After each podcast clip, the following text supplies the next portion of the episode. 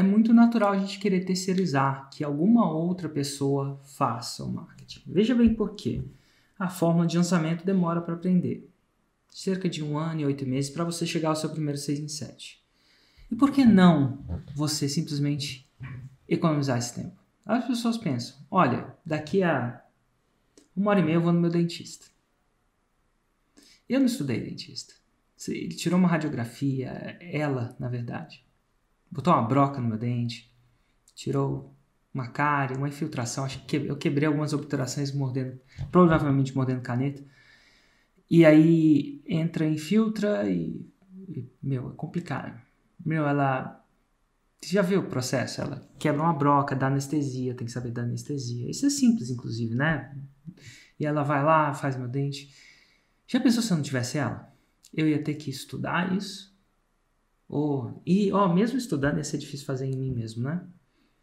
Então, quando a pessoa quer, a pessoa chega e fala assim: ah, eu quero fazer o 6 em 7, sem ter que aprender a fazer o 6 em 7. Então, para você que está nessa situação, eu, eu louvo você. Eu louvo você.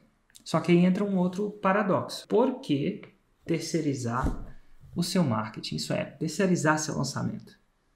Tende, isso é, não é uma certeza, é uma tendência. O que é uma tendência? Quando eu vi acontecer isso, quando eu vi acontecer isso, eu vejo mais pessoas tendo menos resultados do que mais resultados. Eu tendo, eu tendo ver as pessoas tendo menos resultados do que mais resultados. Então, a minha observação técnica desse mercado é que, nesse caso, a terceirização, isso é você chegar lá e pagar uma taxa para a pessoa prestar um serviço. Do mesmo jeito que eu estou pagando uma taxa para a doutora Jamile prestar um serviço de consertar o meu dente, colocar um bloquinho, regular essa parada. Nesse caso, ela tende a resolver meu problema. E eu tô falando aqui, abrindo para as pessoas, que eu acho que essa situação tende a ser prejudicial para a independência. O que é independência? Eventualmente, a gente fala, 6 em 7 é acúmulo de patrimônio, aprender a acumular patrimônio. Se você aprende a acumular patrimônio rápido, é, você tem a chance de ter uma independência financeira. Né? Não precisar mais trabalhar, não precisar mais ter rotina. Então, por que, que eu estou falando isso? Se eu uso isso para o dentista. Por que, que eu estou falando isso? Porque é o seguinte, na minha opinião, existem muitas pessoas que não sabem fazer o 6 em 7 ainda, mas prestam esse serviço. não sabem fazer o 6 em 7 com consistência e prestam esse serviço.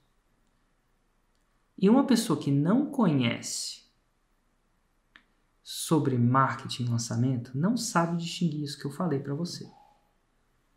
Então, cara, por exemplo, não segue a fórmula e não faz 6 em 7. E nada de errado, tem muita gente nisso tem muito poucas pessoas que sabem fazer o 6 em 7 e prestam serviço. A chance tem que tem quase nenhuma pessoa. E agora vem uma outra coisa. O fato da minha dentista cuidar da minha obturação, pelo fato de existirem muitos dentistas, né? Tem muito. Falei com ela hoje, ela, Érico, tem muito dentista. Deus, tem muito dentista. Ela falou, tem muito dentista. E tem muito dentista que sabe prestar o serviço certo.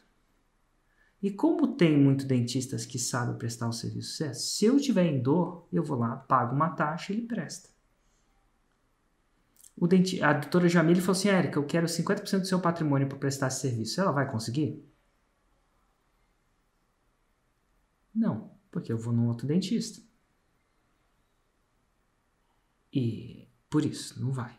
Talvez se ela fosse a única pessoa, talvez eu até considerasse. Talvez não 50% mas talvez considerasse ela como sócio, para não ter mais dor, talvez.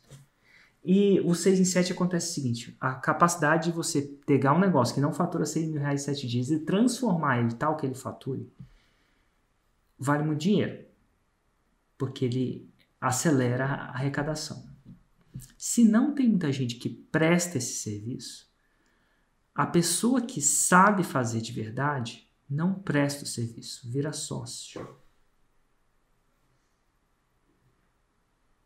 Porque quando ela vira sócio, ela cria um ativo de longo prazo. Quando ela presta serviço, ela cria um ativo de curto prazo.